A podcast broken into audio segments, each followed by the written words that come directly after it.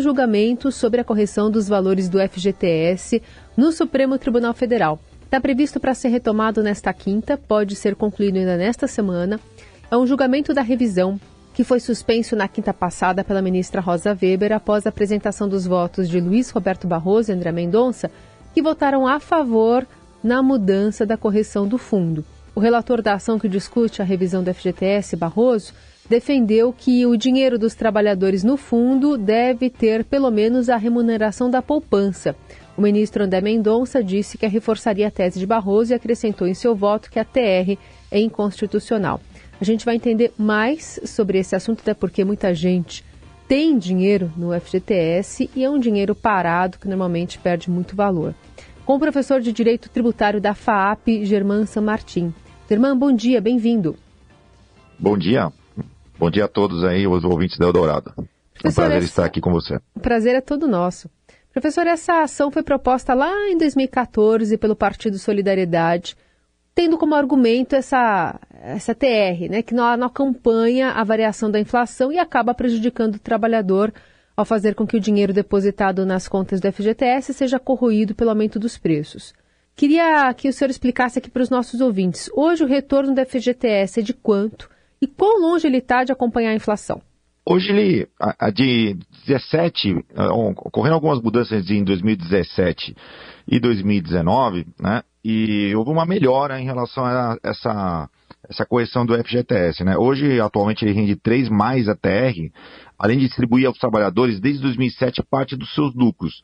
Isso tem compensado, digamos assim, parcial, ao menos parcialmente, essa perda na, em relação à inflação. Em 2019, por exemplo, teve um, o FGTS teve um retorno de 4,90, né? E acima do IPCA foi, foi 4,31.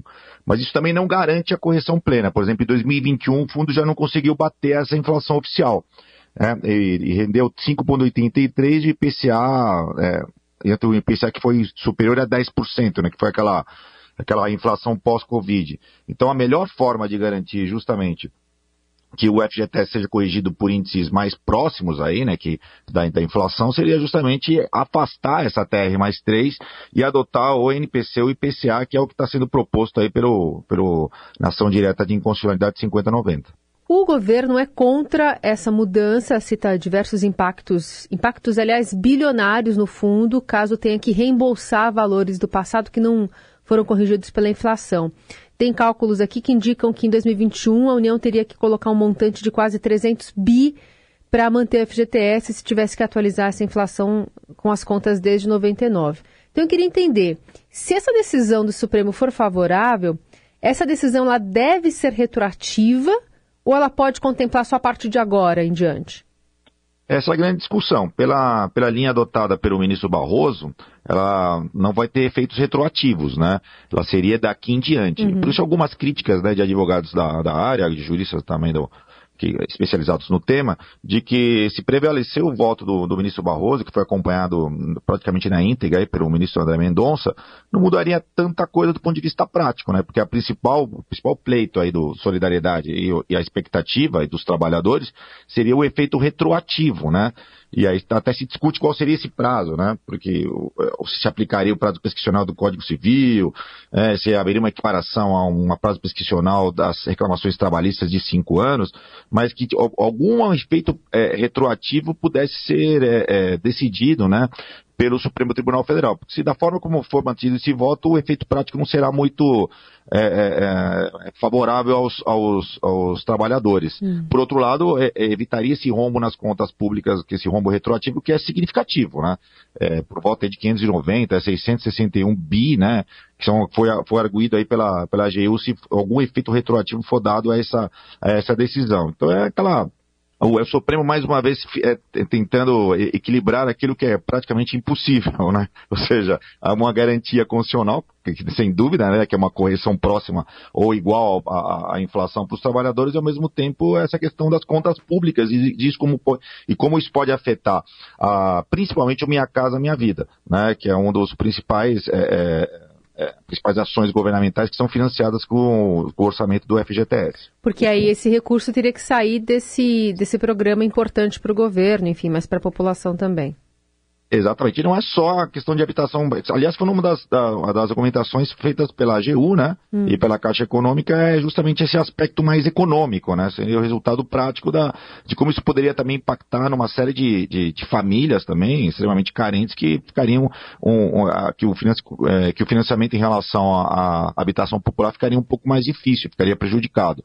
Né? E por isso, essa tendência do Supremo aqui, pelo menos nesses dois votos, que pode ser, claro, revertida, de dar um efeito não retroativo retroativo, né? um efeito prospectivo, que a gente chama de modulação de efeitos, né? É, a partir de agora. O que, em tese, como eu já coloquei aqui, não afetaria tanto as contas públicas, é, mas tra traria uma segurança um pouco maior para o trabalhador de não ter o seu o, o dinheiro no FGTS sendo corroído né? a cada ano por, com perdas claras aí quando ele é corrigido abaixo da inflação. Você falou que é, os efeitos podem chegar a 600 bilhões de reais. É, o último memorial apresentado pela AGU de que os, se, um, com um efeito retroativo seria entre 590 e 600, 661 bi, uhum. né? Agora, é, não dá para saber também qual seria o efeito. Existe uma dúvida se é adotado o efeito retroativo, né, qual seria o prazo, né? Uhum. É, e qual seria o critério? Porque essa modulação de efeitos, né, ela pode tomar, adotar qualquer marco temporal. Ela pode ser totalmente prospectiva, como foi a proposta do ministro Barroso, ou ela pode adotar um marco temporal XYZ, 5, 10, né, a depender né, para mim pode adotar um, um, critério que a gente chama de critério litigioso, né, ou seja, quem entrou com a ação tem direito, quem não entrou com a ação é só daqui para frente. Então são vários critérios que a lei deixa em aberto, né, porque, por questões de segurança jurídica, né, e que justamente o, o, o Supremo tem essa liberdade para decidir. Por enquanto, né, esses dois votos apenas, né, que a gente tem, seria um efeito meramente prospectivo, sem nenhum tipo de, de efeito retroativo. E qual a sua visão pessoal, professor? me parece que será essa linha a ser adotada, mas aí seria um exercício total de futurologia. Sim, Temos sim. vários ministros ainda, né?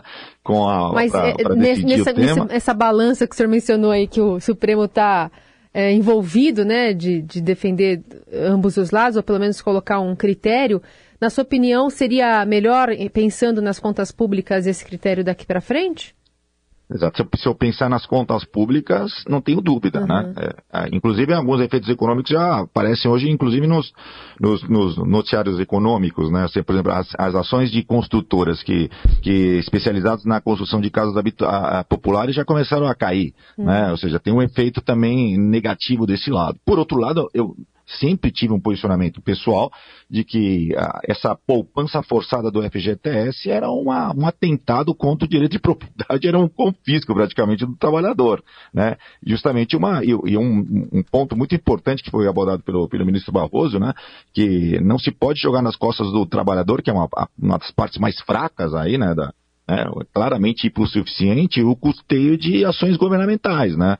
Ou seja, se alguém tem que custear ações governamentais, não seria o trabalhador. Então, realmente, aí a, a decisão é, é, é complicada. Hum. Os dois lados têm, têm, têm razão, né? E me parece que é justamente essa linha do ministro Barroso de, olha, vamos garantir uma correção daqui em diante e vamos esquecer o passado, de repente, do ponto de vista econômico barra político, seja a melhor solução a ser adotada, uhum. né? Mas não levando, lógico, ressalvando aqui que é, essa, essa perda sistemática né, da, de valores para o trabalhador sempre foi levantado no passado. Aliás, isso já foi, chegou até o STJ em 2014, né, chegou no, no, no STF também no passado e sem, e, e sem sucesso para o trabalhador. Então isso também representa uma virada de entendimento, o que em tese justificaria claramente mais é, uma, seria mais uma justificativa para o Supremo dar um efeito meramente prospectivo, hum. né? porque o entendimento do STJ e do STF até então sempre foi em sentido contrário à correção dos valores do, do, do, do FGTS. Apesar que em relação aos precatórios e em relação aos débitos trabalhistas, já há precedentes do Supremo pela inconstitucionalidade da adoção dessa, desse índice. Hum. Agora, é, pensando nessa, nesse flagrante problema, pelo menos desde 99, ainda que é, a gente tivesse essa pouca reparação em 2017, 2018 que o senhor citou, qual que é a grande dificuldade do governo em mudar o fundo para que ele tivesse uma correção é, mais próxima da inflação? É, a, a questão é, é, meramente econômica. Para todos os governos, independente ainda, independente ainda da, é da independente da, da posição, né, é, é, um dinheiro que é captado uma forma de captação extremamente fácil, né? E uma remuneração com, com juros abaixo da, da poupança. Então é uma, é, uma, é uma forma extremamente barata e cômoda de financiar programas sociais, né? Então é, é passa governo, deixa sair governo, a tendência é, é, é se manter nessa situação cômoda, né? De angariar recursos de forma extremamente fácil e cômoda, né? E e utilizar isso em, em programas sociais. Então, a, e aí justamente o, a questão sempre foi econômica, porque a partir do momento que eu adotasse uma taxa superior à taxa adotada, TR mais 3, esse meu dinheiro já não seria tão barato assim. Então é um, é um investimento fantástico, né? Eu capto a TR mais 3 e utilizo isso para programas governamentais que vou ter um retorno muito maior do ponto de vista financeiro. Então, essa foi sempre a, a questão, sempre foi é, é, econômica, nunca houve uma preocupação social propriamente dita em relação à a, a, perda que isso tra, traria para o empregado. Aí a partir de 2017 e economicamente a partir de 2019, né, com essa há uma distribuição de lucros do fundo para o trabalhador que gerou uma compensação, é, digamos assim, um pouco uma perda um pouco menor, né? E aí justamente a gente teve uma, uma digamos assim, uma, uma situação um pouco mais calma em relação a essa situação que no passado foi, foi extremamente prejudicial para o trabalhador. Mas a preocupação, a questão sempre foi econômica, simplesmente econômica, não há uma outra, outra justificativa. Muito bem, esse é o professor de Direito Tributário da FAAP, Germán San Martin, ajudando a gente a entender essa decisão do Supremo que pode sair até quinta. Professor, obrigada pela participação, viu? Um bom dia. Eu que agradeço e fico à disposição. Um bom dia a todos os ouvintes da Rádio Dourado.